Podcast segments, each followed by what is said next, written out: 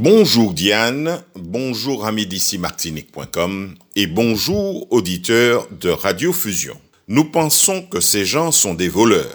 Les machines des grandes villes sont corrompues. C'était une élection volée. Le meilleur sondeur de Grande-Bretagne a écrit ce matin qu'il s'agissait clairement d'une élection volée, qu'il est impossible d'imaginer que Biden ait dépassé Obama dans certains États. Pas besoin de vous dire qui a prononcé cette phrase, mais en réalité c'est Donald Trump. Le président clivant s'appuie sur son électorat rural pour mettre en cause les institutions. Mais un éditorialiste américain se demandait si ce que le camp Trump appelait le vote ou les votes illégaux n'était pas en réalité la condamnation d'un vote ou des votes racialistes. En effet, les sondages montrent aussi que ceux qui ont majoritairement voté par correspondance sont précisément ceux qui sont issus de l'immigration. Vous vous demandez sans doute pourquoi cette élection nous passionne ainsi. Certes, nous sommes victimes de la pression des images des télés internationales, mais, et c'est mon opinion du jour, au moment de la mondialisation, de l'américanisation des pensées, il est bon d'anticiper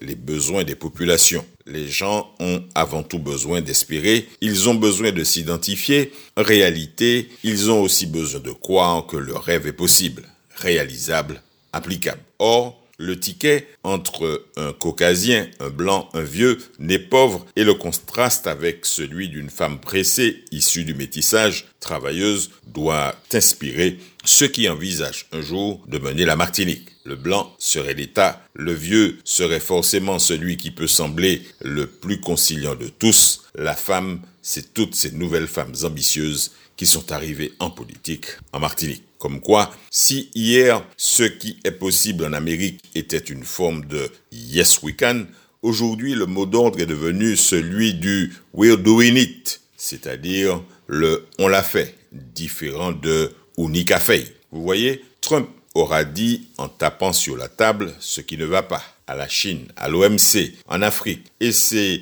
Joe Biden qui en aura tiré les marrons du feu. La politique, c'est aussi cela. Ceux qui crient le plus fort que rien ne va ne sont pas forcément ceux que l'on appelle pour faire rêver du possible. L'imprévisibilité, comme ce qui se passe à Seguino et ses imbrications politiques, n'est donc pas de nature à rassurer. À demain.